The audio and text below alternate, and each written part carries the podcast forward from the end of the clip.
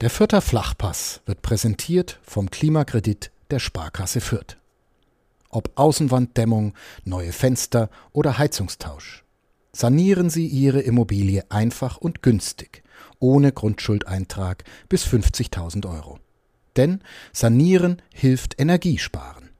Der Klimakredit der Sparkasse Fürth. Ja, Chris, was fangen wir jetzt mit diesem 1 zu 1 des Clippers gegen Magdeburg an? Wir nehmen den Punkt mit und sind aber traurig, dass diese äh, Gegentorlosigkeit die Serie leider so zu Ende gehen musste in der 90. plus 5. Das tut weh und irgendwie war es auch sehr, sehr unnötig, dass man da die zwei Punkte dann noch abgegeben hat. Was tut mehr weh, die 95. Minute mit diesem Gegentor, dass die fast nach 600 Minuten die schöne Serie zu Ende gegangen ist oder der Blick auf die Live-Tabelle bis zur 94. Minute? Also ja, die Live-Tabelle, die sah schon auch sehr, sehr gut aus, aber das tut dann fast am Sonntag dann noch ein bisschen, oder am Montag danach, nach dem Spieltag, noch ein bisschen mehr weh, wenn man dann ja so sieht, wie alle anderen Teams gespielt haben, die so um einen rumstehen. Wirklich, wirklich schade, dass man es nicht geschafft hat, da die 30 Punkte äh, einzusacken. Das Kleeblatt wäre auf Platz zwei gesprungen, zumindest bis zum Sieg von Holstein Kiel, wäre aber jetzt am Montag, an dem wir auch aufnehmen, auf Rang drei mit zwei Punkten hinter Platz eins und zwei und zwei Punkten schon vor Platz vier. Also es haben tatsächlich nahezu alle Mannschaften für die Spielvereine gespielt. Die Spielvereine hat auch für sich gespielt bis zur 94. Tja, und dann gab es dieses Gegentor von Mohamed El Hankouri, das, tja, was hat's uns? Hat's uns schockiert? Oder ja. was ist die richtige Umschreibung dieses Begriffs, äh, dieses Tores? Ja, also dass, dass es nochmal der, zu so einer Situation oder zu einer Situation kommt, das war dann ja vorher schon klar, aber dass dann das Tor natürlich so fällt, das, das tut dann weh, vor allem bei Mohamed El Kuri, glaube ich. War jetzt lange verletzt, hat auch davor irgendwie, weiß nicht, war jetzt nicht super auffällig nach der Einwechslung. Schießt ihn aber natürlich wunderbar rein. Unhaltbar mit Abpfiff, beziehungsweise wurde er dann nicht direkt danach abgepfiffen, komischerweise. Das fand ich auch sehr seltsam, dass den Anpfiff dann noch gab und dann direkt nach dem Anpfiff abgepfiffen wurde. Naja.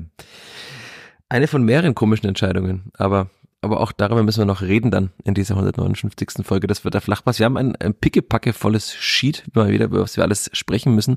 Mal schauen, ob wir das schaffen in der angepeilten Zeit, aber wir geben unser Bestes, wie ihr das gewohnt seid, nach einer kurzen Unterbrechung. Bis gleich. Vierter Flachpass, der Kleeblatt-Podcast von nordbayern.de. Und damit herzlich willkommen zur 159. Folge des Vierter Flachpass. Wir verändern unser Startduo auch in dieser Woche nicht und reden in der gewohnten Besetzung über dieses 1 zu 1 des Kleeblatts gegen den 1. FC Magdeburg. Mein Name ist Michael Fischer und die zweite Stimme, die ihr gerade schon gehört hattet, ist die von Chris Sehm. Hallo Chris. Servus Michi. Es tut mir weh, aber ich muss dir zum Einstieg gleich mal gratulieren. Jetzt fragst du dich wahrscheinlich warum und die meisten Hörerinnen und Hörer fragen sich auch warum. Wir haben in der vergangenen Woche getippt, wie viele Zuschauer in den Rundhof kommen. Es waren 10.796. Du hattest 11.576 getippt. Ich hatte mit meinem schier grenzenlosen Optimismus 11.980 getippt. Das heißt, du warst äh, näher dran, auch wenn wir beide sehr weit weg waren von der tatsächlichen Zuschauerzahl. Ja. Ah, auch Kulisse. fing dann schon damit an, oder? Mit dieser Kulisse, ein bisschen mit dem Traurigsein, auch wenn das Spiel danach sehr schön wurde, bis zur 95. Mhm. Ja, also irgendwie, weiß nicht, die Gegengerade war schon, war schon besser besetzt. Sah ein bisschen komisch aus. Ich war auch, naja, was heißt, leicht enttäuscht, aber ich hätte irgendwie auch mir ein paar mehr Magdeburger erwartet. Also der Gästeblock, der war so bis zur Hälfte wirklich dicht und dann nach oben hin, ja, ist ein bisschen abgenommen, aber war natürlich trotzdem relativ voll. Aber ja, also aus vierter Sicht, ich weiß es nicht, der Trainer verzweifelt ja auch mittlerweile dran. Weiß auch nicht mehr, was man, was noch passieren soll, dass da mal mehr Leute kommen. Vielleicht muss dann das Wetter wieder, wieder besser werden, aber das ist auch, auch so eine Sache. Also, weiß ich nicht. Ob es da daran liegt, vor allem wenn man weiß, was, was auf einen zukommt, dann kann man sich auch dementsprechend kleiden und darauf vorbereiten. Ja, noch dazu war es ja. am Samstag ja gar nicht so kalt. Also nee, es gab schon deutlich kältere Tage. So, so ein Wind oder so wie, wie manchmal schon, der dann so extrem reinzieht. Also, ja, keine Ahnung, ist das irgendwie oft, man kennt man ja im Winter dann die letzten Spiele, dass dann doch man dann ein bisschen Schwund immer hat, hm, wenn es dann kälter wird. Das war früher mal auch noch ganz anders. Da hat man dann irgendwie noch eine 5 vorne dran gehabt oder eine 6, aber Das ist ja auch kein wirklicher Vergleich, ist ja auch schon etwas, etwas länger her dann.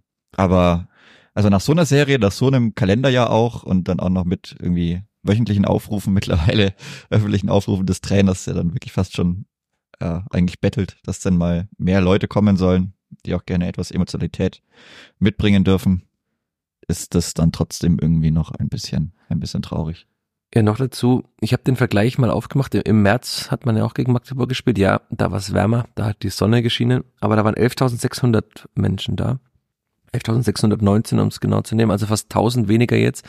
Das lag nicht an den paar weniger Magdeburgern im Gästeblock, würde ich jetzt mal sagen, sondern das lag schon an Förderinnen und Fördern, die nicht da waren. Und damals waren wir noch im Abstiegskampf. Also man erinnere sich an dieses Spiel. Erste Halbzeit, Alexander Zornig hat es ja auch in der PK vor dem Spiel nochmal rezitiert, dass da in der ersten Hälfte schon sehr unruhig war, dass die Magdeburger da wirklich einen guten Ball gespielt haben. Ich glaube, es waren dann so 65 Prozent Ballbesitz oder so der Magdeburger. Die Vierter hatten weniger Auftrag. Und dann gab es ja diese berühmte Szene, wie Alexander Zorniger sich mit einem Zuschauer auf der Haupttribüne anlegt, der, glaube ich, Ragnar Ache, ähm, ja, sagen wir mal, der wollte, dass er ausgewechselt wird, freundlich formuliert. Und dann hat man das Spiel 3-0 gewonnen, aber man war damals trotzdem noch eine Mannschaft, die im Abstiegskampf begriffen war. Und jetzt ist man eine Mannschaft, die oben dabei ist. Du hast es vorhin gesagt, wir können uns nochmal diese Zahlen hier nennen. Vor dem Spiel gegen Magdeburg 36 von 48 möglichen Punkten geholt. Unter Alexander Zorniger in den Heimspielen also die zwei Spiele im 2022 und die restlichen in 2023 sogar 46 von 52, wenn ich mich richtig erinnere. Ja, 48, jedenfalls, also waren sehr, sehr viele. Ja, und dann kommen halt trotzdem nicht mal 11.000 Zuschauer zum letzten Heimspiel des Jahres. Also ja, man kann über den langen Trend reden, wie du vorhin schon sagtest. Es waren mal fünf, es waren mal sechs, es waren mal 8.000. Aber trotzdem, auch das war die viert, vierthöchste Zahl in dieser Saison. Aber ich fand es trotzdem nicht angemessen für das letzte Heimspiel des Jahres. Und es ist ein bisschen traurig, weil wie der Trainer richtig sagte, die Mannschaft hat mehr verdient, der Verein hat mehr verdient und auch, ich glaube, man hat auch intern mehr erwartet. Also als diese Zahl da aufleuchtete von 10.600 oder 10.700, kann man nicht vorstellen, dass die Menschen, die verantwortlich sind, auch für das Zuschauerthema und alle anderen damit zufrieden waren. Ja, da muss man hoffen, dass auf dem Weg zur anvisierten Zahl von 14.400 plus X in den kommenden Jahren die Heimspiele in der Rückrunde dann eben einfach spannender werden. Unter anderem mit dem Derby gegen den HSV und einem sehr, sehr wichtigen Spiel gegen die KSV Holstein aus Kiel am zweiten Spieltag der Rückrunde, das vielleicht schon wegweisend werden wird, haben wir ja schon mal an dieser Stelle auch besprochen, aber da wird es wahrscheinlich auch noch kalt sein, weil das ist, das ist äh, Ende kalt, Januar. Also Minuskulisse dann, wenn ja die Kieler, die haben natürlich auch einen weiten Weg, da werden dann nicht so viele kommen. Ja. Und daher wird es vielleicht ein trauriges, wichtiges Spiel. Aber wir reden einfach über ein anderes wichtiges Spiel und über dieses Spiel gegen den 1. FC Magdeburg nämlich.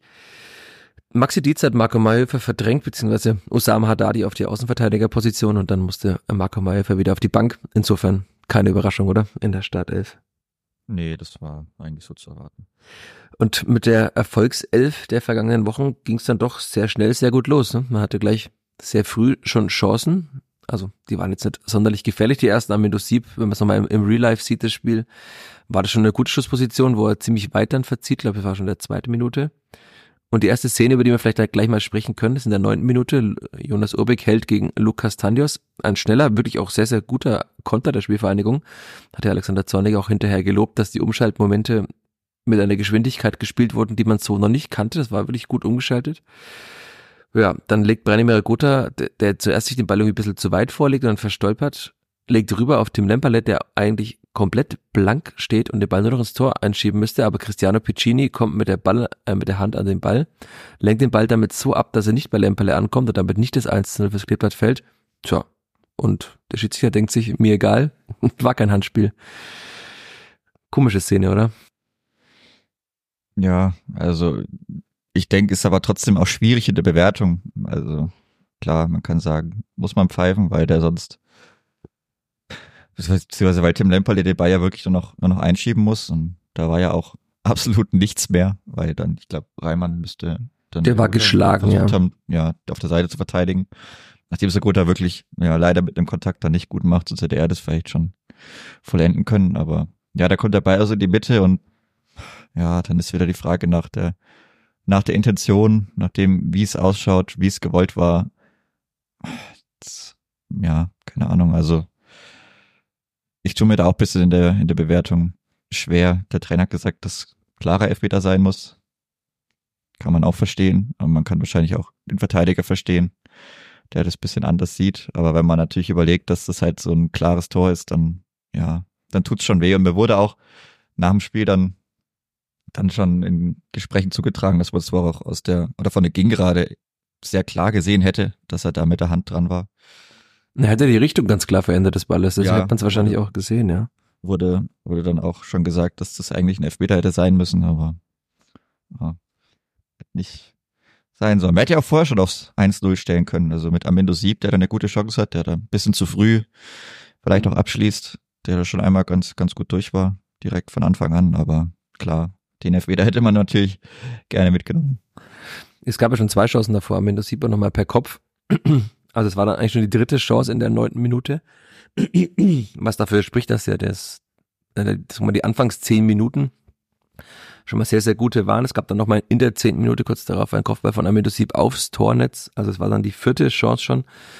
Ja, wenn es da halt schon 1-0 steht, vielleicht können wir wieder unseren Gag machen, der ja schon mittlerweile ein Running Gag ist bei manchen. Wenn das eine Spitzenmannschaft ist, dann führt man da vielleicht schon 1-0, weil man eben eine dieser vier Chancen in der ersten zehn Minuten reinmacht. Hat man nicht gemacht, danach wurde es ja etwas ruhiger. Und dann gab es aber ja nochmal so nach, ja, nach knapp einer halben Stunde, eigentlich fast mit der Auswechslung, der ersten Auswechslung der Magdeburger, wurde es dann ja nochmal sehr, sehr turbulent bis zur Pause und dann, also spätestens da hätte es ja 1-0 stehen müssen. Ne? Also ich könnte jetzt alles vorlesen, was in meiner langen Liste steht an Torchancen, aber ich glaube, dann würde dieser Podcast heute eine deutliche Überlänge bekommen und das wollen wir erst vielleicht bei der Jahresabschlussfolge demnächst machen mit der Überlänge. ja, also man hat dann nach einer halben Stunde ja wieder mehrere Chancen gehabt. Also normale Abschlüsse, dann auch nach Standardsituationen. Ja, einmal war es äh, Gideon Wo Jung, Dietz- ja, wo Dietz blockt. Notiz blockt und dann die, die hat's auch dann direkt sehr leid getan. Er konnte selber nicht fassen, dass er da am Weg stand, aber klar, ist halt dann einfach, war dann halt einfach Pech, aber ja, keine Ahnung, also die, diese Wellen, die da durchgerollt sind, da muss dann, muss eigentlich schon mal, schon mal ein Ball rein, auch, ich weiß nicht, ob Sieb war, der diesen harten Schuss hat, ich glaube schon. Ne? Ja, das war aber, Kurze Ecke. kann er auch fast noch besser treffen, den Schuss, oder? Ja, wa- war aber schon ein ordentlicher Schuss, also hat man schon anders gesehen, aber den kann er auch, kann er auch reinmachen wahrscheinlich. Und Tim Lemperle hat im Nachhinein auch gesagt, er hätte auch schon ein Tor machen müssen. Hat er auch nochmal zwei Chancen. Einmal hat er den so links am Pfosten vorbeigelegt. Links, ja, ja. genau. Da hat er gesagt, er hätte aufs kurze Eck schießen müssen, statt aufs lange. Also er hat sich auch selber in die Pflicht genommen im Interview nach dem Spiel. Und Branimir Gotha hatte ja auch, also der, dieser Dropkick komplett frei. An einem guten Tag trifft er den halt einfach. Ja, der Also- sah auch von weit weg ganz, ganz komisch aus irgendwie. Als hätte er den nicht so 100% mit der letzten Seriosität und Überzeugung genommen, so. Mhm. Weiß nicht, war ganz, ganz komischer Moment, aber ja, an einem guten Tag, oder dann kommt er vielleicht dann auch mal gut aufs Tor, aber klar, also wenn man die Chancen sieht und auch, das waren ja auch nicht nur irgendwie so wilde Fernschüsse oder so, sondern das waren ja wirklich auch, auch sehr, sehr gute Schusspositionen und teilweise auch gute Schüsse, aber hat ein bisschen was gefehlt und dann tut's natürlich brutal weh, wenn man dann nur mit dem, mit dem 0-0 äh, in die Pause geht, wobei ja dann auch äh, Magdeburg, glaube ich, kurz, kurz vor der Halbzeit noch ein äh, Ja, auch wieder Castanios gegen Urbig, ja. Castanios, ja. Das war so ein Der Privatduell. Ja, es war schon mal so ein Privatduell dann zwischen den beiden. Ja, war auch nicht schlecht. Also, Mhm.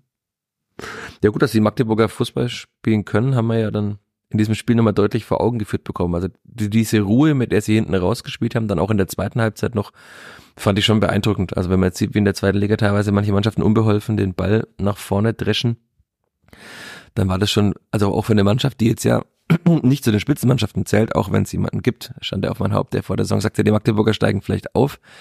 Habe ich auch gedacht, aufgrund der fußballerischen Qualität, die sie in ihren Reihen haben hat man in dem Spiel schon aufblitzen sehen, man hat aber halt auch gesehen, warum sie nicht ganz oben stehen.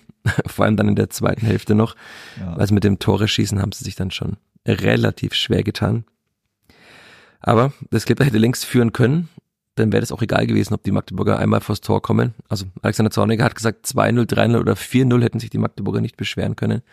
Vielleicht ein bisschen in der Emotion nach dem Spiel, aber so ein 2-0 zur Pause wäre 2-0 schon möglich jeden, War auf gewesen. jeden Fall, war auf jeden Fall drin. Also die, ja, die schiere Anzahl an Chancen, die man da hatte und im Endeffekt auch die, auch die Chancenqualität war da auch mehr als ausreichend, dass man da durchaus mal mit, auch mit einem 2-0 in die Pause gehen kann. Tja, und lag das jetzt dann an der am mangelnden, einer mangelnden Erfahrung und damit gepaart mit der noch nicht vorhandenen Klasse der beiden Stürmer? Oder kann man sagen, jetzt war Branimir Gotha auch dabei, dann war es einfach von allem ein bisschen was. Wir hatten es ja oft besprochen, dass es dem Clippert helfen würde, nochmal so einen dritten Spieler zu haben von der Qualität eines Greens und Gotas, der vielleicht vorne auch mal die Tore macht. Aber jetzt hat halt auch Gotas eine Chance vergeben. Also war es dann äh, kollektiv, eine Kollektivschuld, dass es nicht schon 2-0 stand. Ja, schon. Also war wie dann auch eine komische erste Halbzeit, aber es bleibt dann wahrscheinlich dabei, wenn man da noch ja, ich meine, bei Sieb ist es ja dann trotzdem auch die zweite Zweitligasaison. Das ist ja bei Tim Lemperle dann ein bisschen anders, aber da hofft man natürlich dann teilweise auf so ein, so ein Ache-Moment, wenn es dann einfach in der zweiten, der zweiten vollen Saison dann einfach viel besser läuft, weil man diese Situation alle schon gehabt hat und dann einfach auch besser weiß, wie man damit umgehen muss. Aber ja, das bleibt wahrscheinlich dabei, wenn man einen Ticken mehr Qualität bei den Stürmern hätte, dann würde man schon wesentlich weiter oben stehen. Aber wir können festhalten, dass diese erste Halbzeit schon eine sehr, sehr gute war, ab, genau. abseits dieser äh, nicht geschossenen Tore, die eben dann die erste Halbzeit noch zu einer noch besseren gemacht hätten, aber da hat der Trainer, da hat er jetzt nicht umsonst geschwärmt von dieser ersten Halbzeit, die war schon offensiv sehr, sehr gut. Auch unser Hörer aus dem weiten Hamburg, Grüße äh, Wolfram, hat irgendwie geschrieben, das war der vierte Flachpass, den ihr immer gefordert habt. Ähm, und ja, ähm, man hat gesehen, wenn das Kleeblatt nicht immer hoch aufbaut und den Ball nach vorne drischt, sondern Fußball spielt, dass das sehr, sehr gut aussehen kann. Geht irgendwie, komischerweise funktioniert das irgendwie besser. Ich weiß nicht, ja. wie das sein kann, aber irgendwie schaut es dann immer besser aus, weil die es auch dann einfach drauf haben. Aber ja, ich meine, war auch, also ich fand es persönlich ein starkes Spiel von Amino Sieb. Ja. Auch wie er gedribbelt hat, die Beifertigkeiten, die er gezeigt hat, hat man, hat auch seinen tiefen Körperschwerpunkt da teilweise ganz gut ausnutzen können gute Antritte gehabt. Das war auf jeden Fall, ja, wieder mal ein, ein schönes Spiel von ihm. Aber auch, also Tim Lemperle, wie gesagt, das haben beide Stürmer ein gutes Spiel gemacht, aber muss halt, wir sind ja selber auch, da muss halt mehr auf der Anzeigetafel bei rüberkommen. Ja, auch für ihre persönliche eigene Bilanz, ne? Also nicht nur für den Mannschaftserfolg, ja, sondern ja. ja, das gehört auch dann zur Wahrheit dazu. Also das sieht immer noch nicht so so rosig aus. Matteo Lemperle hat jetzt dann äh, ja gut, ist fast 16 Spiele plus zwei Pokalspiele und hat halt vier Tore geschossen in diesen Spielen. Wobei er da ja die meiste Zeit schon sehr viel auch gespielt hat. Also er wird jetzt immer, meist wird er doch Sieb als erster ausgewechselt. Und damit, dafür ist dann schon noch ein bisschen wenig, aber vielleicht setzen wir auf den Ragnar Ach im Moment, auch wenn das ein bisschen unfair ist, weil er ja doch ein paar Jahre älter ist. Ja, vielleicht in der Rückrunde. Also das kann er dann auch schnell gehen. Er hat ja, oder er kommt ja oft trotzdem ja, war vielleicht mal besser, aber jetzt war es wieder mal so, dass er in diese Abschlusspositionen kommt. Kann ja, ja, ich meine, er hat immerhin diese vier Tore gemacht, aber dadurch, dass er wirklich Stürmer oder für den Stürmer Nummer eins bei einer Mannschaft, die da doch relativ weit oben steht und dafür, dass er eigentlich auch nie ausfällt, ja klar. Er hat jetzt, ist jetzt seine erste Saison, in der er so viel spielt. Vielleicht ja, blüht er dann in der Rückrunde noch ein bisschen, bisschen mehr auf, wenn er ein, zwei Tore mehr noch schießt. Tja, und ein Tor mehr hätte fast Barisch Artig geschossen, direkt nach Wiederanpfiff. Das, also wenn man es auch mal im Stadion sah, so aus, na gut, war kein gefährlicher Schuss, aber er war eigentlich vollkommen frei vor Urbig. Also den schießt er dann genau in die Hände von Urbig, aber das wäre natürlich wieder so eine bittere, ja, so ein bitteres Ding gewesen, wenn man die erste Halbzeit so spielt, wie es Klippert es gespielt hat, und dann kommt Barisch Artig und schießt den Ball einfach gefühlt in der 46. Minute, Schluss war es 46 oder 47. Also direkt nach Wiederanpfiff rein. Das wäre extrem bitter geworden. Aber ist glücklicherweise nicht passiert. Und dann in der 59. Minute ist es dann doch passiert. Das Klippert hat das 1 zu 0 gemacht. Und auf Twitter hatte ich es gelesen, du hast dich auch nochmal angeschaut, Chris, und mir auch gedankenswerterweise geschickt, weil ich die Aufnahme nicht hatte dieses Spiels. Der Laufweg von Tim Lemperle den sieht man vielleicht im Stadion gar nicht so, sondern man sieht nur den Laufweg in die Tiefe dann und der das Tor macht. Aber das war schon sehr, sehr gut, wie er da Daniel Heber einfach aus der Position gezogen hat und hat dann da einfach dieses Passfenster auch aufgemacht für Simon Asta, ne? Ja, also er täuscht so ein bisschen an, kommt kurz, geht aber dann im richtigen Moment dann doch wieder tief und hat ja dann diesen einen Schritt einfach den Vorteil, den er schon in der Bewegung ist gegen Daniel Heber und ja, dadurch kann er das, was er ja auch gut kann, diese Tiefenläufe, war dann ein super Lauf, auch ein guter Pass, den er, den er dann direkt abschließen kann. Hat, der Abschluss sah dann vielleicht ein bisschen komisch aus, aber so ähnlich zumindest wollte er den auf jeden Fall haben und vollendet dann auch wirklich gut in die lange Ecke. Ja. Aber also das ist so solche Dinge, die man bei Stürmern oftmals nicht sieht, dass er halt, also man sieht dann, den, wie er in die Tiefe läuft, aber diese vier, fünf Schritte entgegengesetzt Richtung Ball und dann auch Asta, der aber dann nicht den äh, Impuls hat, ihn dann doch anzuspielen, sondern genau, genau. also hundertprozentig war das auch abgesprochen, diese, diese Läufe vielleicht. Und dann spielt dann auch Asta, muss man auch sagen. Wir haben oft über seine, das war die Pass- und, und Flankenqualität gesprochen. Der Pass war richtig gut in den Lauf auch. Dann stand es 1-0. Ja, und was ist danach passiert? Ich bin immer noch unschlüssig irgendwie. Also man dachte dann, okay, das gibt jetzt den Aufschwung und dann spielt man eine gute, also eine weitere dominante Halbzeit. Und dann hat, die hat man irgendwie nicht mehr gespielt dann. Nee, also es war dann wieder so, so ähnlich wie in der, wie in der Vorwoche vielleicht. Man macht halt das Tor und danach kommt halt einfach nicht mehr, nicht mehr viel. Kam überhaupt noch eine größere Chance, muss ich zu überlegen. Also man hat halt dann wieder teilweise zumindest dann zu Hause noch die Konter gehabt, die aber dann auch ja, schlecht zu Ende gespielt. Und gut, im Kopf ist dann noch dieses, äh, die Szene von Green und Regota, die sich da gar nicht einig waren über den Laufweg. Mhm. also der Pass von Green war schon super optimistisch. Weiß ich nicht, ob der wirklich überhaupt hätte erlaufen werden können. Selbst mit abgestimmten Laufwegen. Aber ja, man hat sich dann wieder, weiß auch nicht, also so richtig, hat man sich so richtig zurückgezogen. Irgendwie hat man einfach, ja, nicht mal wirklich mitgespielt. Die Magdeburger haben es dann, klar, die, die müssen dann und die haben dann auch die spielerische Qualität, das dann auch zumindest, ja, ganz gut ausschauen zu lassen. Aber sie kamen dann ja auch direkt nach dem Tor ein paar Mal durch. Also, Schuss von Condeo, Urbig, also ich habe den schon so reinkullern sehen ins Tor, aber Urbig ist dann nochmal, trotz doppeltem Abfälschen, ist er ja nochmal gut aufgestanden, hat den Ball dann athletisch, athletisch gut unterwegs auf jeden ja. Fall. Und dann, also, also und dann das Artig nochmal im 1 gegen 1, das war schon, also wir haben Jonas Urbig oft gelobt in den letzten Wochen, aber das war tatsächlich, fand ich, sein eindeutig bestes Spiel. Ja. Und ich habe auf der Tribüne oben auch schon das Wort oder den Satz gehört, nächstes Jahr spielt er Bundesliga. Also die Frage ist nur wo, wenn man so die Resultate des ersten FC Köln sieht. Aber ja, also wenn man sieht, welche Fehler teilweise Bundesliga-Torhüter machen, die deutlich erfahrener sind, und dann hat man einen solchen Torhüter, der mit 20 Jahren so spielt wie Jonas Urbig derzeit. Also klar, er hat auch extrem viel Selbstvertrauen, aber wie er da im 1 gegen 1 auch hält, wie, wie auch dieser Spagat, den er da einmal macht, dann, ich glaube, das war sogar bei Artig, also wie er da ziemlich tief runtergeht auch und dann trotzdem aber oben noch groß bleibt, also extrem gut auch im, im normalen Torwartspiel, dass er im Fußballerischen sehr gut ist, das wissen wir schon. Aber in dem Spiel hat er, dachte man, den Sieg festgehalten auf jeden Fall. In diesen Szenen hat er es ja auch getan dann. Ja, hat er selber auch gedacht, glaube ich. Ja. Irgendwann bis zum Ende des Spiels, dass es dann auch mal so ein, ja, auch mal so ein Torwartspiel ist. Also das gehört dann ja auch mal dazu. Das hat man jetzt in Fürth trotzdem lange nicht gehabt, weil es dann eigentlich die Abwehr immer gut wegverteidigt hat. Aber das wäre halt auch mal schön gewesen. Das war wieder so ein, so ein Heldentag eines Torhüters hat. Nee, das gehört ja auch zu einer Spitzenmannschaft, dass die den Torwart mal Spieler gewinnt. Ja, Tja, hat, er, hat er eigentlich gemacht. gemacht und dann hat er ja keine Chance gehabt, von daher, ja, kann man ihm gar nichts, gar nichts vorwerfen. Nee, aber das hat er natürlich sehr, sehr, sehr, sehr gut gehalten, wobei dann auch später dann, also Castanios war noch einmal frei durch, da gab's dann, mhm. wurde Abseits gehoben, äh, den, keine Ahnung, also normalerweise muss er den eigentlich machen. Setzt er, glaube ich, seitlich vorbei. Ja. Sah komisch aus. Situation, ja. aber danach war es ja dann auch wieder so, ist ja auch nichts mehr passiert. Also dann ist es ja trotzdem wieder, das waren dann diese paar Minuten oder diese zwei, drei großen Dinger, aber so richtig, so richtig was passiert ist dann ja im ganzen Spiel eigentlich nicht mehr. Immer so, ja, so kleinere Fouls. Aber ja, man hat halt selber nicht mehr, also was heißt, Entlastung hatte man dann schon, also war jetzt auch nicht, dass Magdeburg drückend überlegen war, aber dann natürlich spielbestimmend.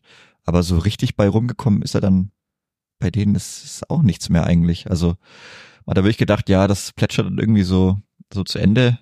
Und dann gab es noch ein paar Wechsel, die ja mittelfiel gebracht haben auch. Also das ist auch schade, dass man da nicht auch mit dem Wechsel irgendwie nochmal aufs Spiel hat einwirken können. Gar ja auch nur drei Wechsel dann. Das ist die, die Frage, die auch teilweise schon diskutiert wurde. Hätte man noch mal öfter dann wechseln müssen in der Schlussphase? Also es kam Dixon Abiyama für Amendo Sieb in der 68. Also Dixon Abiyama wieder 25 Minuten. Wir kommen gleich noch auf die letzte Szene, aber auch wieder keine Bewerbung eigentlich für so viel Spielzeit in diesem Spiel. Leider. Und dann kam Dennis Abeni ja kurz in der 82. für Tim Lemperle. Auch das, also ich fand die nicht so schlecht, wie ich teilweise gelesen habe. Manche waren ja schon wieder, also wir hatten es ja schon mal, dass Dennis Abeni bei vielen Fans jetzt nicht äh, der sagen wir, der Hals, als Halsbringer angesehen wird momentan nach den Leistungen der Hinrunde. Ich fand trotzdem, dass er ein paar ganz gute, so kleinere Momente hatte, wo man schon sieht, was er eigentlich der Mannschaft geben kann, auch im Spiel mit dem Ball. Einmal hat er den Ball auch dann in die Tiefe gespielt, das sah ganz komisch aus bei einem Konter mal. Das waren dann die, die Laufwege, die nicht gestimmt haben. Ich glaube, es war auch Abiyama, oder? Was Abiyama und Asta? Weißt du, den, ja gut, den einen Kopfball gleich am Anfang, glaube ich, wo er reinkam mit Dix Abiyama, mhm. wo Dixon dann eben nicht ins Zentrum läuft, sondern nach außen und er aber den Ball ins Zentrum verlängert und dann erstmal nicht so zufrieden war mit Dixon Abiyamas Laufweg. Aber ja, es war, ich habe es hier gerade nochmal gefunden. In der 91. war es dann. Abiyama und Asta. Also er schickt beide und beide laufen irgendwie so halb zum Ball und dann geht doch keiner zum Ball und damit verbufft auch diese ja, genau. Situation. Aber also es waren da doch nur drei Wechsel. Jermaine Konsbruch kam ja noch in der 92. für Branimir Gotha und der wurde auch nochmal wichtig. Aber ja, man hätte vielleicht nochmal wechseln können, oder meinst du nicht? Ja, auch, also ich glaube, Julian Green war dann auch irgendwann platt. War dann ja auch zum mit der letzten Szene dann vielleicht nicht mehr ganz, ganz 100 Prozent da.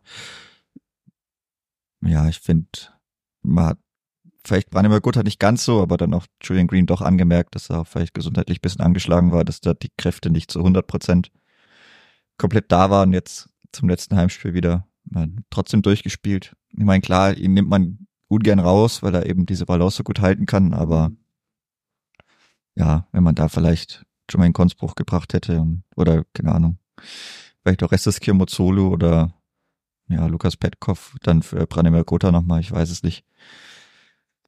Die Optionen wären da gewesen. Wechseln können, ja, dass man dann wirklich mehr zentrale und auch ja, Mittelfeldspieler hat, die dann diesen 5-4-1 noch besser verteidigen oder anders auch mit dem Ball vielleicht rauskombinieren, weiß ich nicht, aber ist man hinterher immer schlauer, klar, waren dann wieder wenig Wechsel, späte Wechsel.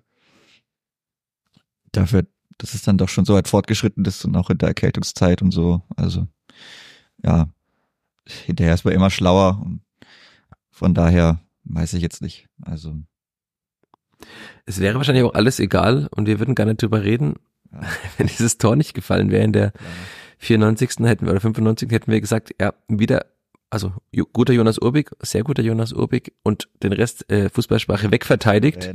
Ja. ja. Tja, und dann gab's Dixon Abiyama hatte den Ball in der du hast gesagt, 29 Sekunden waren es noch. Also es war auf jeden Fall schon die 94 Minute, die war schon relativ weit fortgeschritten. Dixon Abiyama hatte den Ball an der Grundlinie und Platz. Platz, um eigentlich zur Eckfahne zu gehen und einfach den Ball da zu halten und entweder einen Einwurf, einen Eckball oder was auch immer rauszuholen.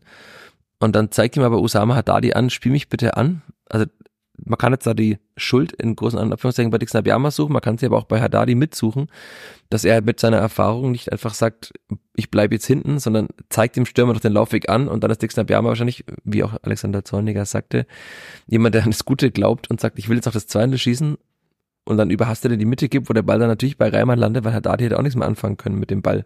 Also außer er schießt Reimann glücklich ja, an. Schlecht. Ja, also der war aber viel zu scharf. selbst wenn er ankommt, also dann was macht dann Haddadi von da, weil da war ja kein anderer mehr mitgelaufen, glaube ich, in der, der Mitte. Eckball halt rausholen, was ja, halt genau. Abiyama auch schon hätte machen müssen. Er hätte einfach verzögern können, bis der Verteidiger auf ihn drauf rennt und dann einen leichten Stoß mitgeben, also dem Ball einen leichten Stoß mitgeben, einen Eck, Eckball rausholen und dann ist finito, passiert ja nichts mehr. Also da darf natürlich, das ist vielleicht nicht das kleine Einmal-Eins im Fußball, aber ja, vielleicht bisschen gehobenes, aber da darf der Ballbesitz einfach nicht mehr wechseln. Also so spät mit dieser Ausgangssituation, vor allem auf diese Art und Weise, also der darf schon gar nicht direkt wechseln. Wenn er dann von mir aus einen hohen Ball irgendwie ins Richtung Gegengerade noch wegjodelt, wo einfach keiner mehr ist und es dann dauert und die erst einwerfen müssen und bli und bla, aber auf die Art und Weise darf der Ballbesitz nicht mehr wechseln. Das ist mir schon da direkt gedacht, das war sehr, sehr, es war einfach schlecht. Also mhm. war falsch, war schlecht und hat dann natürlich wehgetan, weil dann ja Reimann natürlich den Ball schnell weitergeben kann und dadurch dann nochmal dieser, dieser Konter zustande kommt. Aber den Jermaine Konsburg unterbindet. Halt ja. Und du hast ja. gesagt, also ja, wahrscheinlich jeder im Stadion hat gesagt, äh, gut, dass er es gemacht hat. Muss er machen. Muss da sich in den Dienst der Mannschaft stellen, wie man im Fußball sagt. Und diese gelbe Karte zielt mit einer heftigen Ringereinlage gegen Amara Condé. Also es sah ein bisschen aus nach griechisch-römisch am Oberkörper. Ja, und du hast dann nochmal das Standbild angeschaut. Also man kann jetzt, glaube ich, keinem Spieler einen Vorwurf machen, wenn er sieht, dass der Gegner aufs Tor zuläuft und man im Vollsprint dahinter ist und dann denkt sich, okay, ich muss jetzt dieses Foul ziehen. Nochmal Grüße an alle Sprachfetischisten. Und dann, aber eigentlich war die Situation gar nicht so gefährlich, ne? Nee, also man hat dann bei, wenn man es sich so mal anschaut, bei Amara Condé schon ein bisschen gemerkt, dass er ja gefühlt bisschen, bisschen rausnimmt und dann auch schon überlegt, wo spielt der Ball jetzt überhaupt hin? Weil er hatte halt relativ viel Platz, aber dann waren vorne in der Mitte zwei, die sich gefühlt auf den Hacken standen, also die auch nicht mehr gute Laufwege hatten und man hat halt wirklich sehr, sehr, also man hat fünf Weiße noch hinten. Klar, man hat jetzt nicht die Scouting View, also man sieht nicht 100 Prozent des Platzes, aber man sieht teilweise am Bildrand oben noch Simon Asta und aber keinen Schwarzen mehr. Also ja, war jetzt vielleicht auch nicht der brutal beste Konter und selbst Amara Condé, wenn er noch weiterläuft, dann läuft er irgendwann auf Julian Green auf. Ja, der platt war, aber dass ich zumindest nochmal gegenstellen kann und dann entweder in den Zweikampf kommt oder Verwirrung, Verwirrung sorgt und Jermaine Consbro war dann auch im Vollsprint sehr, sehr schnell. Also vielleicht reicht's, wenn er irgendwie noch rankommt und dann zumindest Condé zu einer Aktion zwingt, egal ob er den dann, ob er dann quasi, ja, Jermaine Consbro aussteigen lässt, weil er vorbeisteigt oder wer dann wirklich noch einen Fuß rankriegt, beziehungsweise er dann Condé dazu zwingt, sich zu entscheiden und den langen Ball spielen zu müssen. Und wie gesagt, man hatte die Innenverteidiger noch hinten. Man hatte Simon Asta, der jetzt auch nicht super weit weg war, noch äh, auf der ballentfernten Seite. Klar, in der, in der Dynamik sagt, das sagt, logisch sagt jeder, dann muss man das Foul ziehen, wenn man es dann nochmal so sieht.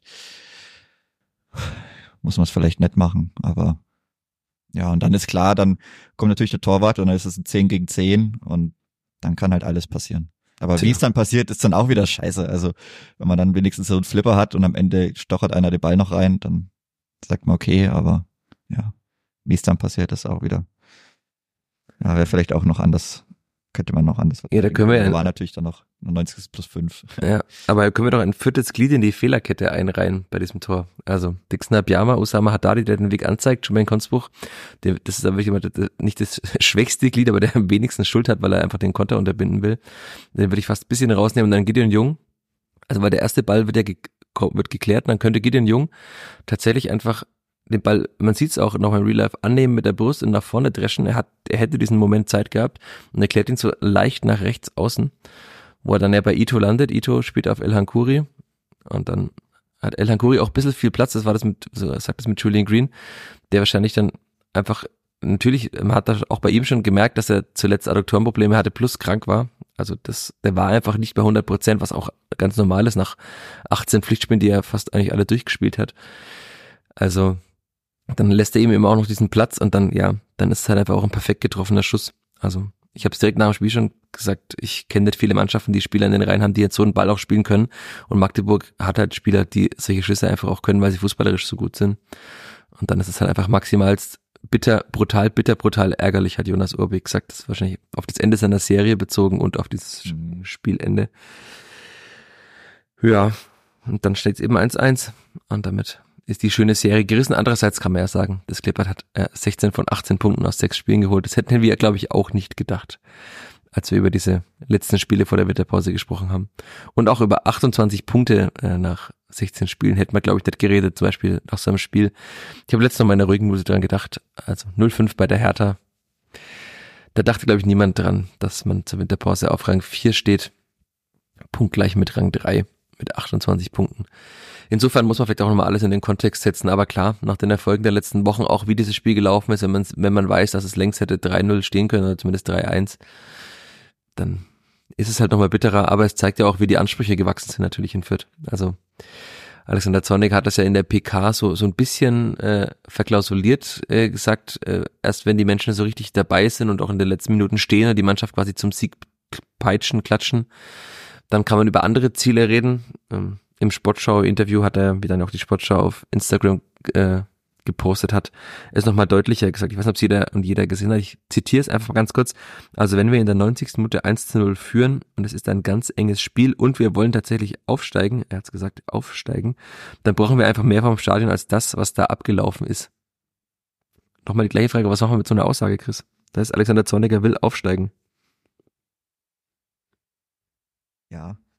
ja, will er, will er das schon immer und er hat es noch nie gesagt. Das will er schon immer, ja. Also, das glaube ich schon, wenn man sich so paar Aussagen immer, also er, ja, ich denke schon, dass er aufsteigen will, gerade wenn man dann einmal dann schon so weit oben ist und er sowieso, ja, Er hat ja schon bei seinem Antritt gesagt, dass er lieber für Sachen spielt als gegen irgendwas. Und ich denke, das wird er, weißt du, ich mein, klar, er wurde jetzt in der letzten Woche dann vielleicht mehr drauf auch angesprochen, ja, ich stehe jetzt weit oben mit dem Aufstieg und leider kann man das Sportschau-Interview, also ich habe es noch nicht gefunden. Nee, aber ich habe mir den Kontext geben lassen. Vielen Dank an Emanuel Kessler. nee, also, selber anschauen konnte. Ja, also der Kontext war offenbar, er wurde gefragt, wie er damit umgeht, äh, dass die Menschen im Umfeld äh, jetzt mittlerweile vom Aufstieg reden. Das war der Kontext dieser Aussage. Aber tatsächlich habe ich es nirgendwo gefunden, weil, weil im Sportschau-Bericht am Samstagabend war tatsächlich nur eine Stimme von Jonas Urbig und keine vom Coach. Deswegen, vielleicht war es am Sonntagabend bei Blickpunkt Sport, habe ich leider nicht sehen können. Und musste, wer schiebt mir die Show schauen, wer es nicht schaut. Selbst schuld, aber gut. Ja, aber, aber hatte damit recht, es wurde ja eifrig diskutiert äh, über diese Aussage. Hatte damit recht oder darf jeder Mensch im Stadion sein Spiel so verbringen, wie er, wie er oder sie möchte? Ja, auch, aber ist halt, also klar, bei wem kann man es vorschreiben, was er, was man dann machen soll oder machen will, aber es ist halt trotzdem irgendwie immer geiler, wenn man so ein bisschen Pokalatmosphäre dann hat. Und wenn man dann nochmal, wenn alle gemeinsam dann nochmal alles geben, hat dann auch in dem Spiel wieder ein bisschen gefehlt. Ich meine, klar war vielleicht auch dann nicht diese ganz große Dramaturgie noch drinne, weil eben diese, die großen Chancen dann schon ein bisschen her waren und diese die Schlussphase war ja dann nicht mehr so, so brutal, dass es irgendwie auf ein Tor ging und dass dann alle alles verteidigen wollten. Und also kann man schon verstehen, aber das ging halt wirklich dann ein bisschen wenig. Also wenn man dann schon mal 1-0 führt und das letzte, das letzte Heimspiel im, im Kalenderjahr und ja, über die Stimmung, ich meine, das ist jetzt auch was, lange reden wir denn schon darüber? Eigentlich immer. Ja, aber also, ist die Frage, wird es einfach nochmal besser? Es wird halt besser. Also ja, das. Ich sehe es einfach nicht, dass es noch besser wird. Also ja, die Zuschauerzahlen werden besser, aber ich wurde ja damals auch bisschen, ja, sagen wir mal, angefeindet für meine Aussage hier, dass ich wenig emotionslosere Stadien als den Rundhof kenne. Aber es ist halt leider einfach immer noch so. Also wenn man in anderen Stadien ist. Im Stütz sicherlich, das ist halt ja. eben das Problem. Also man hat ja diese, man hat ja Highlight-Spiele zwischendrin. Klar, ich war jetzt gegen den HSV war ich nicht da, aber ich habe es dann in der Aufnahme gesehen. ja, da war es anders. Ja, ist schön, dass der anders war auf jeden Fall, aber das ist ja immer die Sache. Also man weiß ja, dass es geht. Und dann ist immer die Frage, ja, warum geht's denn nicht? Also das ist das, was mich dann noch viel mehr eigentlich umtreibt. Klar, wenn man es noch nie hatte, dann wäre das vielleicht was anderes, aber gefühlt muss man ja irgendwie gegen Dortmund in der 89. Minute einzuführen, dass es wirklich alle mitmachen und das da alle alles geben oder oder auch nur im Derby oder so. Klar, dann vielleicht wäre es auch blöd, wenn das dann nicht mehr diese extremen Highlight-Spiele wären, aber ja, wie es der Coach halt auch so sagt, dieses Abfalllevel oder vielleicht so eine graduelle Steigerung auch hat, dass man da auch eine Entwicklung sieht. Also die gibt's ja eigentlich, eigentlich gar nicht, auch wenn man überlegt, mit den Sachen, bei denen, oder die vielleicht auch ja, relativ freundlich sind fürs ganze Stadion oder die auch dafür gedacht sind, das Kleeblatt Fürth Ole, wie das ankommt im ganzen Stadion. Also kaum. Oder ein, zwei, drei Mal vielleicht. Und aber so richtig, dass da wirklich alle mitmachen. Wie gesagt, wenn man das aus anderen Stadien der Republik kennt, wie viele Sachen es da gibt, wo wirklich dann alle mitmachen und dann auch im Familienblock auf der Gästeseite da einfach noch, ja, Sachen passieren, die es im Ronhof halt so einfach nicht gibt, ist das schon noch auch schade, gerade wenn man überlegt, ja, dass man vielleicht doch also mal positiven Einfluss nehmen könnte oder da gemeinsam irgendwas entstehen lässt, wenn es dann sportlich auch noch läuft. Aber ja, es ist allgemein auch, selbst wenn man sich neue Lieder im Donautribüne anschaut, wie schlecht oder wie lange das dauert, bis die wirklich mal umgesetzt werden und wirklich gut gehen, ist schon. Also da muss man schon noch einige Schritte, glaube ich, gehen, weil es das Stadion ja trotzdem trotzdem noch hergibt. Also es ist ja relativ eng von den Tribünen her, würde da schon viel gehen. Wie gesagt, man kennt's aus ja, diversen Spielen, aber die sind halt wirklich, diese diese Termine sind einfach immer viel zu weit auseinander. Ja, und das Problem ist, glaube ich, auch ein bisschen Samstagmittag 13 Uhr. Also, wenn dieses Spiel jetzt gegen Magdeburg ein Freitagabendspiel ja. gewesen wäre, wäre es wahrscheinlich auch wieder anders gewesen. Das ist ja ganz klar, das HSV-Spiel war auch an einem Dienstag oder Mittwochabend bei Flutlicht. Verregneten. Ja, aber trotzdem ist, ist es nicht nur gefühlt immer besser, wenn das Clipper ein Flutlichtspiel hat und diese Samstag 13 Uhr Spiele hat man ja auch, also beim, auch beim ersten FC Magdeburg, der bekannt ist für seine reisefreudigen, aber halt auch sangesfreudigen äh, Anhänger da hat man auch gemerkt, das war jetzt auch in diesem Spiel, das war jetzt so ein typisches Zweitligaspiel am Samstag um 13 Uhr bei trübem Wetter ohne Sonnenschein.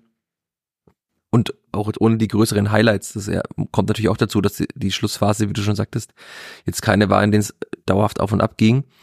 Aber ja, so in Gänze, ich meine, ich, ich rede mich gleich, ich sitze oben und, und schreibe oder in diesem Spiel muss ich noch viel deutlich mehr schreiben, weil ich dann danke Mohamed El Hankuri und der, der Fehlerkette nochmal meinen ganzen Spielbericht umschreiben musste. Aber so insgesamt, man sieht ja auch, wenn man den Blick so schweifen lässt auf der Haupttribüne, das ist ja das, was auch Alexander Zorniger sieht, so die direkten Reihen hinter ihm. Und da ist es dann meist schon sehr, sehr verhalten, sagen wir es mal so. Ich würde es einfach mal verhalten bezeichnen. Ja. Es ist halt auch anders gewohnt, also das spielt sicherlich auch. Ja, ich glaube, bei Brøndby ist was anderes los. Ja, also das gehört dann schon, schon auch noch wahrscheinlich mit, mit dazu, warum man dann vielleicht doch ja immer so enttäuscht ist. Ja, jetzt waren wir schon bei den ganzen Themen nach dem Spiel. Hast du noch irgendwas zum, zum Spiel direkt oder kommen wir zu zwei weiteren Themen rund um dieses Spiel, die wir noch kurz besprechen wollten? Nee, ich denke, das Spiel ist soweit, soweit durch. Das Kleeblatt kann schlechtestenfalls noch auf Platz 5 abrutschen zur Winterpause. Egal wie das Spiel am kommenden Freitag auf Schalke ausgeht. Schon mal eine gute Aussicht. Aber wenn man den FC Schalke hat spielen sehen, ja, der FC Schalke hat 2-0 Rostock gewonnen in einem sehr, sehr wirren und turbulenten Spiel. Aber also Angst machen muss dieser FC Schalke einem nicht. Und das ist wieder, wieder so ein typisches Spiel. Wenn man da das erste Tor früh macht, dann wird die Unruhe extrem groß im Stadion, ähnlich wie es auch in Braunschweig dann war. Man darf halt nicht den Fehler machen, den man bei der Hertha gemacht hat und dem Gegner dann Auftrieb geben, indem man ihm ein Tor schenkt und dann das Stadion auch zurückholt. Also das natürlich wird ein großer Faktor werden am kommenden Freitag, wenn dann wieder die 60.000 Schalkerinnen und Schalker ihre Mannschaft anpeitschen die jetzt ja auch dann, also Simon Terodde hat es nach dem Spiel gesagt, vier von sechs Spielen zuletzt gewonnen haben, damit auch nicht mehr auf einem Abstiegsplatz oder Relegationsplatz stehen. Also die Schalke haben sich auch ein bisschen gefangen.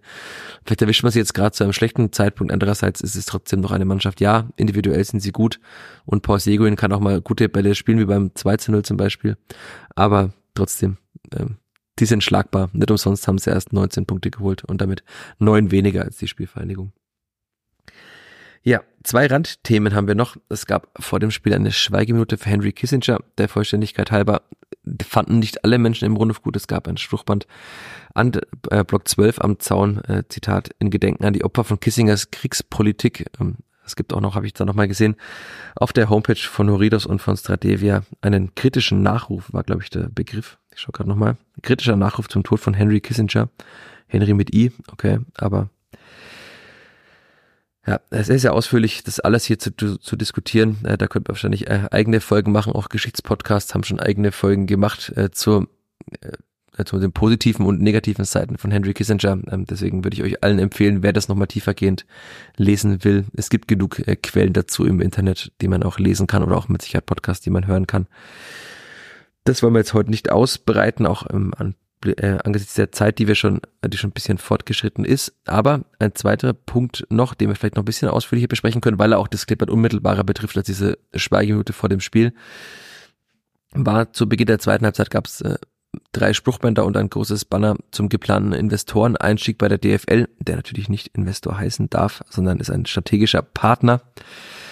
Aber ich habe lange überlegt, ob wir in diesem Podcast darüber reden sollen, aber ich glaube, wir müssen es einfach tun, weil es einfach so schwer zu durchdringen ist und ich kann jeden und jede verstehen, der oder die sagt, nee, ich will das einfach nicht verstehen. Und ich habe mir tatsächlich nochmal die Mühe gemacht, auch als Mensch, der sich sehr, sehr, auch beruflich sehr stark mit solchen Themen, auch mit dem Fußballgeschäft insgesamt beschäftige, mich nochmal damit auch tiefergehend zu beschäftigen, sehr viel zu lesen. Und ich muss sagen, auch nach mehreren Stunden Lesen habe ich noch nicht alles verstanden, weil es auch natürlich bewusst oft nebulös gehalten ist. Und Chris, was wir auch schon besprochen hatten, weil es auch gar nicht so viel zu entscheiden gibt. Ne? Ja, genau. Also ich glaube, die Rahmenbedingungen sind ja immer noch nicht, ja, wirklich befriedigend geklärt. Also ja, das ist so eine, es geht jetzt um eine generelle Abstimmung, aber wäre schon irgendwie schön zu wissen, was denn konkret, also auch ja, mehr konkrete Zahlen, mehr mehr konkrete Schlüssel, wenn die da schon irgendwie feststehen würden, hätte man dann vielleicht auch nochmal ein besseres Bild davon, wie das jetzt den eigenen Verein, die Liga, andere Vereine, kleine Vereine, große Vereine, wie das wen oder wem es wie überhaupt grundsätzlich dann ja, betreffen würde. Also das ist schon auch so eine Sache. Es bleibt halt arg nebulös alles. Ja. ja, dass man da noch gar nichts dazu weiß. Also deswegen. Also für alle, die sich noch gar nicht damit beschäftigt haben, also das Präsidium und der Aufsichtsrat der Deutschen Fußballliga, der DFL, äh, die haben sich entschieden, eben einen strategischen Vermarktungspartner äh, zu suchen und äh, es gab ja schon mal diese Pläne im Mai, war es glaube ich, also im, im Frühjahr, Sommer, gab es diese Pläne schon mal. Damals ist es äh, gescheitert. Damals äh, wollte man 12,5 Prozent der Anteile an einer noch zu gründenden Tochterfirma der DFL verkaufen für damals zwei Milliarden Euro. Und ein Großteil dieses Geldes sollte auch mit einem Verteilungsschlüssel, der natürlich ähnlich dem Verteilungsschlüssel für die TV-Gelder ist, an die Vereine ausbezahlt werden, was, naja, nicht allzu gut gewesen wäre, weil, weil man kennt die Schere zwischen erster und zweiter Bundesliga. Das heißt, damit hätten halt die Vereine in der Bundesliga noch mehr Geld und natürlich die Vereine in der zweiten Liga auch ein bisschen mehr Geld, aber das bringt ja nichts, wenn die anderen noch reicher sind ist der Unterschied ja nochmal größer. Also insofern, das Plan ist ja auch gescheitert, was damals für deutliche Kontroversen gesorgt hat. Wie die Spielführung damals abgestimmt hat, weiß man nicht so genau. Ich würde ja immer noch darauf tippen, dass man sich enthalten hat, weil man so, ja, ich weiß auch nicht, äh, Haltung irgendwie an den Tag gelegt hat, aber das wurde nie öffentlich kundgetan, wie man damals abgestimmt hat. Diesmal hat man öffentlich verkündet, deswegen sollten wir nochmal drüber reden, dass die Spielvereinigung dafür stimmt, äh, für die Pläne des, der DFL, diese Tochterfirma jetzt zu gründen und davon acht Prozent für eine Milliarde zu verkaufen von einer, wie gesagt, noch zu gründenden Tochterfirma. Das heißt, auch das ist ja noch nebulös, weil man gar nicht weiß, wie diese Firma aussehen wird. Ja, das, die Spielfang hat äh, verkündet, dass man, na, ich, ich möchte nur ganz kurz daraus zitieren, äh, für die Weiterentwicklung des Geschäftsmodells der DFL stimmt und ähm, hier auch eine, ähm, die Spielfang hat ein hohes Maß an Vertrauen in die Kompetenz der Verantwortlichen der DFL und steht deswegen hinter dem zur Abstimmung stehenden Vorschlag. Was man damit auch zur Klarheit sagen muss, Holger Schiewagner, Geschäftsführer, äh, Finanzgeschäftsführer der Spielvereinigung, ist im Präsidium der DFL und im Aufsichtsrat der Sportcast GmbH, nämlich der DFL-Tochter, die die Bewegtbilder gerade schon produziert. Also wenn ihr mal jemanden im Stadion seht, der eine Sportcast-Jacke oder so anhat. Das ist die Firma, die die bewegte Bilder derzeit schon produziert, die ihr auch auf Sky seht. Also Holger Schiewagner ist ja eine dieser handelnden Personen im Aufsichts- oder im Präsidium der DFL. Das heißt, das Präsidium der DFL hat natürlich klare Ziele und dann wäre es komisch, wenn ein Mitglied des Präsidiums, auch wenn er ein äh, Mitglied der Spielvereinigung ist, dann sagen würde, nee, wir finden das total beschissen und machen das nicht. Also insofern ist man wahrscheinlich auch in einem gewissen, naja, in einer, in einer Zickmühle und muss ja fast schon dafür stimmen, oder? Ja.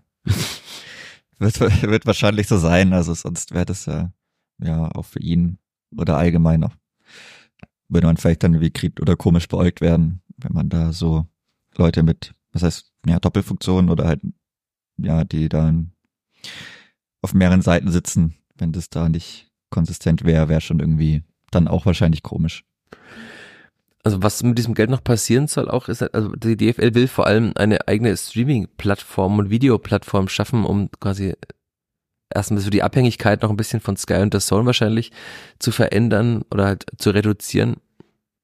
Und da sind wir bei dem Text der Spielfang auch von einer Binnenfinanzierung die Rede. Das heißt, man hätte gerne dieses, diese Plattform vielleicht sogar aus dem laufenden Betrieb äh, erwirtschaftet, was also jetzt mir als Laie denke ich mir, sollte das auch möglich sein bei den Umsätzen, die manche Vereine haben, also vor allem die großen Vereine der Bundesliga, also das Clippers sollte da nicht maßgebend sein, aber die Bayern, die glaube ich was 800 Millionen Euro Umsatz hatten, das sind ja dann schon deutlich mehr, mehr als diese eine Milliarde, die der Investor bringen würde, aber offensichtlich äh, hat man sich dazu entschieden, dass das nicht klug ist, wurde der Spielverein angeblich auch äh, von der DFL Diesen Gespräch stelle ich mir mal super vor, wo der Spielfang von der DFL dann auch schlüssig erklärt, dass es äh, wichtiger wäre, einen strategischen Partner an die Seite zu holen. Und auch da ist wieder eine dieser vielen Fragen, was ist und wer oder was ist dieser strategische Partner? Wie kann der aussehen? Es ist immer von Private Equity äh, Partnern die Rede. Müssten wir wahrscheinlich erstmal ein BWL-Seminar oder ist es dann VWL, Chris? BWL oder VWL? Ich, das ist alles so weit weg für mich auf jeden Fall, oder einfach mal eine Schulung bei der FDP äh, einfach mal besuchen. Ähm, also dieser Partner sollte aus diesem Private Equity Bereich kommen. Keiner weiß, was es ist. Das ist auch einer der Kritikpunkte, der auf diesem Flyer eine Stellungnahme der Fanszene in Deutschlands Zusammenschluss aller aktiven Fanszenen äh, der Republik, die im Grunde verteilt wurde, ist davon auch die Rede, dass ja keiner genau weiß, woher dieses Geld eigentlich kommt. Damit da ist auch so bisschen mit philosophiert, dass das Geld ja auch aus Waffenlieferungen oder aus anderen komischen Dingen kommen könnte, vielleicht auch aus Saudi-Arabien, die ja auch in den Fußballmarkt heftig investieren. Also ob man dann das Geld aus Saudi-Arabien oder aus krummen Geschäften haben will. Ich gesagt, niemand wird wissen, woher das Geld kommt. Ich glaube auch nicht, dass es da eine Prüfung geben wird, woher dieses Geld kommt, man wird froh sein, wenn jemand investiert in die DFL. Alles ein bisschen komisch und am Ende ist dann auch die Frage, was das dem Clipper am Ende bringt, außer vielleicht ein bisschen mehr Geld. Also weil das Clipper ist ja am Ende dieser Nahrungskette schon und nicht da weit oben. Und dann soll es auch Zuschüsse geben. Ich glaube 30 Prozent waren es für Vereine, die, also auch von dieser Milliarde, für Vereine, die Reisen in die USA oder in allgemeinen Auslandsreisen zur besseren Vermarktung oder zur besseren Bekanntheit des deutschen Fußballs machen. Der SC Paderborn hat's gemacht, ist in die USA gereist. Ich weiß nicht, ob das jetzt die Menschen in Kentucky oder irgendwo sitzen und sich um 7 Uhr morgens Spiel des SC Paderborn anschauen. Und dann verliert der SC Paderborn noch 0 zu 5 in Fürth. Ja, jetzt dann schon. Also, ja. Wahrscheinlich. Aber ich kann es mir nicht. Auch nicht. Ja, ich kann es mir nicht vorstellen. Und ich kann mir auch nicht vorstellen, dass es der Spielvereinigung nützt, wenn sie eine Auslandsreise nach Asien macht und dann da die Menschen stehen und dann diesen komischen Verein mit diesem komischen Namen, den man eigentlich gar nicht aussprechen kann, begrüßen. Also das ist, man kann da leicht ins Sarkastische verfallen, aber also ich verstehe es nicht so ganz und auch äh, an den Zuschriften, die ich bekommen habe, auch von vielen Hörerinnen und Hörern, ähm, ist ja die Frage immer wieder auch eine fußballphilosophische Frage, ob man einfach klar, der Fußball braucht mehr Geld, weil er gewachsen ist, weil die Strukturen bei jedem Verein gewachsen sind, weil die Strukturen auch immer mehr Geld verschlingen. Natürlich auch bei der Spielvereinigung ist der ganze Apparat größer geworden. Das hat wahrscheinlich auch viele positive Effekte, weil man eben deutlich professioneller arbeiten kann. Aber alle Vereine wachsen. Manche Vereine haben auch in der zweiten Liga noch Grüße nach Nürnberg einen Verwaltungsapparat, der groß ist wie bei einem Bundesligisten. Und ob dann die Lösung dafür ist, einfach immer noch mehr Geld in den Fußball zu pumpen und nicht einfach sich zu besinnen auf die Stärken vielleicht, die der deutsche Fußball hat. Denn dass er die hat, die sind, ist ja unbestritten. Also wenn man sich Fußball in anderen Ländern anschaut, dann ist nirgendwo eine solche Begeisterung da. Man sieht auch, also ja, es ist blöd, wir haben vorhin über die Zuschauerzahlen im Rundhof geredet, aber trotzdem sind sie da ja auch gestiegen. In der Bundesliga sind trotzdem sehr, sehr viele Spiele ausverkauft. Auch in der zweiten Liga gibt's Rekordmarken mit dem HSV, mit St. Pauli. Klar, die nicht ganz, aber trotzdem auch immer 30.000er Marken knacken und die Hertha hat viel Zuschauer. Also das Interesse am deutschen Fußball ist ja da. Der deutsche Fußball ist auch noch immer noch nahbar und das jetzt alles aufs Spiel zu setzen, auch wenn man sagt, ja, es gibt rote Linien, die würden nicht überschritten, aber also unter anderem ja bei der Spielplangestaltung, bei den Anschlusszeiten. Aber ob man dann in fünf Jahren noch, ob der Investor dann doch mal sagt, es wäre doch vielleicht doch mal gut für den Markt XY ein Spiel um 11 Uhr zu machen, ein Spiel abends um 23 Uhr zu machen, dass man dann da dann Nein sagt, wenn der Mensch vorher eine Milliarde in den Fußball investiert hat. Ich kann es mir nicht vorstellen, auch wenn die Verantwortlichen das gebetsmühlenartig betonen. Deswegen sehe ich das Ganze auch sehr, sehr kritisch und ich nehme an, du auch, Chris. Und mit uns sehr, sehr viele Menschen in Fürth.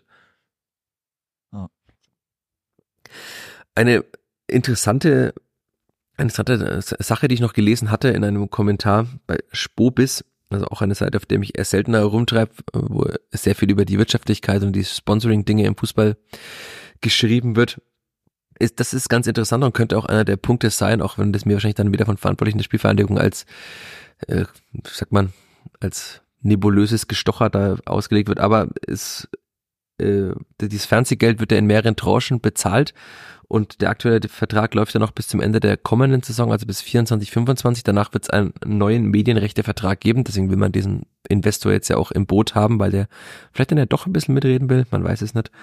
Und äh, nach allem, was man hört, auch wenn Holger Schiebager zu mir sagt, das ist noch lange nicht beschlossen, aber nach allem, was man hört, soll der kommende TV-Rechtevertrag ja dann deutlich geringer, oder nicht deutlich, aber es soll geringer ausfallen als bisher. Das heißt, es würde weniger Geld im Topf sein. Das heißt damit auch weniger Geld für die Spielvereinigung. Plus gepaart mit der Info, die ich bislang nicht hatte, aber äh, Zitat ist, ähm, hinzu kommt ein besonderer Effekt, der sich umso mehr negativ auf eben jene Liquidität auswirken könnte. Die Einnahmen aus dem Medienvertrag werden über einen vierjährigen Zeitraum progressiv an die Liga ausgeschüttet, wodurch es in einem ersten Vertragsjahr weniger Einnahmen gibt als in den folgenden Jahren. Bei ohnehin schon sinkenden Medieneinnahmen wäre also die finanzielle Lücke zwischen dem letzten Jahr des aktuellen Vertrags, also Saison 24-25, und dem ersten Jahr des neuen Medienrechtevertrags, Saison 25-26, besonders groß. Und wenn man jetzt weiß, wie die Spielvereinigung ins Studeln geraten ist, wie viele Vereine ins Studeln geraten sind, als man eine Tranche dieses TV-Gelds äh, zu Beginn der Corona-Pandemie während des Lockdowns sich ausgezahlt wurde, kann man sich vorstellen, dass vielleicht auch der Grund dafür ist, zumindest diese Lücke, die da sich auftun könnte, so gut es geht zu reduzieren, weil man ansonsten tatsächlich in größere Probleme geraten kann. Auch wenn ja tatsächlich äh, wahrscheinlich niemand von uns weiß, wie groß diese Lücke aussehen würde und wie sehr sie die Spielfang belasten würde. Aber dass es sie belasten würde oder belasten kann, haben wir in der Corona-Zeit schon gesehen. Und da war die Spielfang ja nicht der einzige Verein. Also die Abhängigkeit vom TV-Geld ist bei vielen Vereinen sehr, sehr groß. Holger Schiwagen hat das ja auch ähm, sowohl auf der JV als auch im Bilanzpressegespräch mit mir, das hatte ich in mehreren Artikeln auf Werbeblock nn.de slash Sport auch schon deutlich erwähnt. Also die Spielverein muss diese Abhängigkeit vom TV-Geld sukzessive reduzieren, weil das TV-Geld weniger wird und weil man natürlich auch damit für immer abhängig bleiben wird für genau solche Entwicklungen. Und wenn man natürlich durch Sponsoring-Erlöse, aber auch durch Zuschauererlöse und andere Erlöse mehr Geld einnimmt, ist man eben nicht mehr so abhängig vom TV-Geld und kann vielleicht dann auch mal, um den Kreis zu schließen zum Sportlichen, andere Ziele in Angriff nehmen. Und ich glaube, mit diesem wirren Gerede ihr merkt schon, es ist schwer, auch wenn man sich viele Stunden eingelesen hat, das in klare Worte zu packen. Ihr könnt ja gerne Rückmeldung geben, ob es euch geholfen hat beim Verstehen dieses ganzen Komplexes DFL-Investor, DFL strategischer Vermarktungspartner, wie es richtig heißt. Wenn nicht, haben wir unser Bestes getan, als euer Lieblingspodcast äh, zu versuchen, es euch nahezubringen. Es hat mir zumindest geholfen, es in Ansätzen vielleicht zu verstehen, aber wie schon erwähnt, ganz durchdrungen habe ich es nicht. Und ihr merkt schon auch, wir reden lieber über den Fußball, über die Entwicklung bei der Spielvereinigung. Aber nachdem die Spielvereinigung sich ja so ja öffentlich auch geäußert hat, was ja schon mal löblich ist, dass man eben nicht wie bei der letzten Abstimmung so, hm, wir wissen nicht genau, wie wir abgestimmt haben, oder es zumindest nicht äh, klar äußert, dass man diesmal das klar geäußert hat, ist schon mal gut für die Transparenz, man weiß jetzt, woran man ist. Verstehen muss man es auch immer noch nicht ganz, oder vielleicht können wir es auch nicht ganz, weil wir eben keine Finanzexperten sind. Hast du noch was dazu, Chris? Du schweigst so und lässt, mir diesen, nicht, lässt mir diesen Monolog. Ob es überhaupt alle dann, ob man es überhaupt grundsätzlich komplett durchdringen kann, wenn eben noch so viel unklar oder vielleicht auch nur öffentlich unklar ist, das weiß man ja eben nicht. Also wenn es so viele Punkte gibt, an denen man sich quasi konkret überhaupt gar nicht aufhängen kann, weil es nur um grundsätzliche Entscheidungen geht, dann ist ja auch eine Bewertung fast nicht möglich oder halt eine umfassende Bewertung eigentlich gar nicht möglich, wenn man nicht weiß, okay, was heißt es? Was würde es konkret in Zahlen bedeuten? Wer würde wie viel oder wovon wie profitieren können? Und dadurch, dass es das einfach nicht gibt oder vielleicht auch nur nicht öffentlich gibt, das weiß man ja auch nicht so wirklich, ist es da, glaube ich, ganz, ganz schwierig, da irgendwie was wirklich sehr Konkretes dazu sagen zu können. Gibt ja auch von anderer Seite oder von der Seite DFL oder der Verantwortlichen ja auch nicht so viel, so sehr Konkretes. Ich, weil ich glaube, die es auch eben noch nicht so richtig wissen. Ja, und das ist natürlich dann auch ein, ein Grund, der in dieser Stellungnahme der Fanszene in Deutschland kritisch angemerkt wurde. Es weiß eigentlich keiner so genau, was es ist. Und dann betont man aber die Gremien, also auch beim Clipper der Aufsichtsrat hätten da zugestimmt. Ja, aber jetzt habe ich schon mehrere Stunden gelesen und im Aufsichtsrat sind Menschen, von denen ich weiß, dass sie alle sehr viel zu tun haben. Also da sitzen, da sitzt der Wirtschaftsreferent der Stadt, da sitzt der Infra-Geschäftsführer, da sitzt Thomas Sommer, der mit Sicherheit auch viel zu tun hat und andere Menschen. Und die sollen jetzt alle dann in kürzester Zeit verstehen, worum es da geht. Das kann ich mir nicht vorstellen, dass sie die Zeit haben, da sich stundenlang einzulesen in so ein Thema.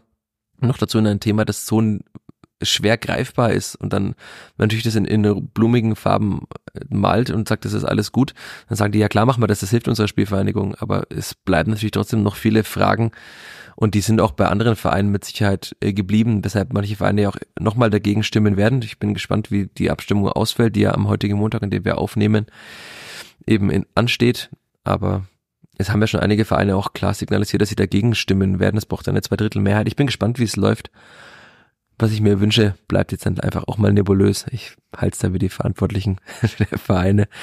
Aber ich denke, damit kann man diese heutige Folge schließen, oder Chris? Oder wollen wir noch irgendwas groß besprechen? Nee.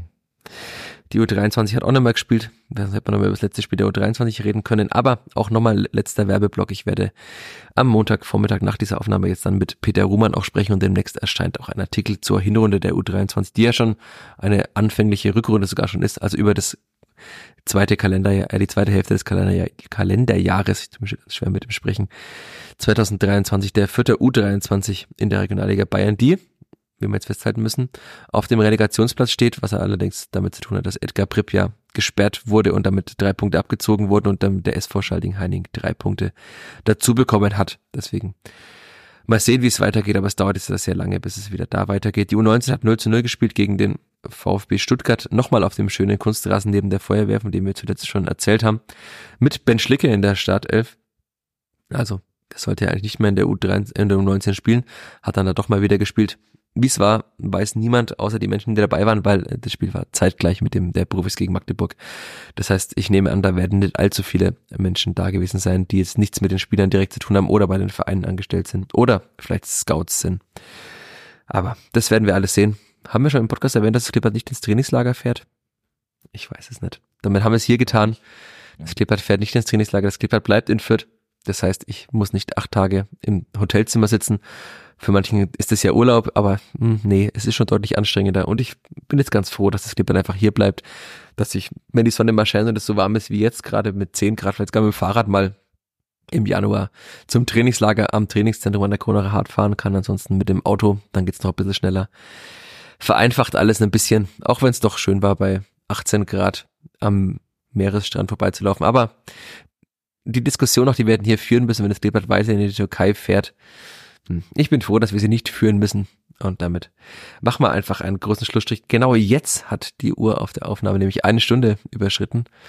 Und da ist, glaube ich, ein guter Punkt. Wir haben es geschafft in der anvisierten Stunde. Das freut mich. Und damit sage ich danke dir, Chris. Ich habe zu danken. Und wie in jeder Woche danke all euch da draußen fürs Dabeibleiben bis hierhin, wenn ihr es gehört habt und ansonsten fürs fleißige Hören und für die vielen Rückmeldungen. Auch Grüße an die beiden Jungs, die uns äh, nach dem Spiel am Weihnachtsmarkt angesprochen haben. Schön, auch die Hörer. Bald haben wir, glaube ich, Gesicht zu jedem einzelnen Hörer, den es gibt. Schön, euch auch kennengelernt zu haben. Wir hoffen auch, euch hat die Folge gefallen. Und damit bis zur nächsten Woche. Macht's gut. Ciao, ciao. Ciao, ciao. Mehr bei uns im Netz auf nordbayern.de